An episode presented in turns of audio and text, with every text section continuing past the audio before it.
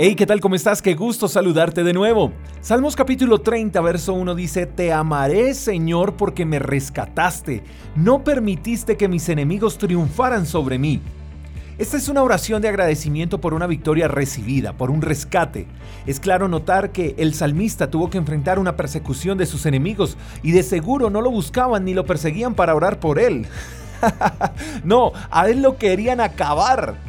Hoy quizás tienes enemigos persiguiéndote para acabarte, enemigos que se han levantado para hablar mal de ti, enemigos que se han levantado para hacerte caer, enemigos que se han levantado para quitarte tu trabajo, enemigos que se han levantado para traer división a tu familia.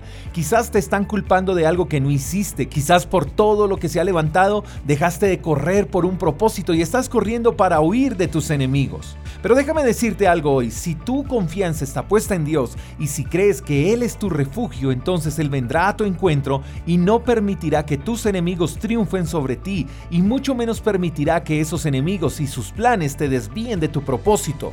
Dios se levantará contra ellos y te defenderá, te protegerá porque Dios rescata a los que confían en Él. Ahora bien, ¿cómo puedes corresponder a ese favor de Dios? El salmista comienza diciendo, Te amaré Señor. Así que ama a Dios, búscale y sírvele pero creo que sería más especial si tomaras la decisión de hacerlo hoy. Lo que quiero decirte es, no esperes a que Dios actúe a tu favor para que lo ames. Tu amor hacia Él debe ser expresado no por lo que Él pueda hacer, sino por lo que Él ya hizo por ti. Y con la actitud de que aun si Dios no actuara a tu favor, igual le amarías porque Él es tu Dios y porque Él es tu creador y Él merece todo tu amor.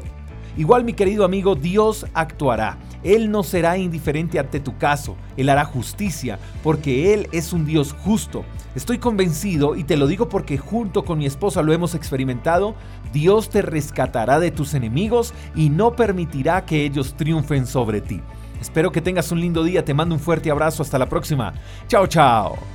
Gracias por escuchar el devocional de Freedom Church con el pastor J. Berry. Si quieres saber más acerca de nuestra comunidad, síguenos en Instagram, arroba Freedom Church Call. Hasta la próxima.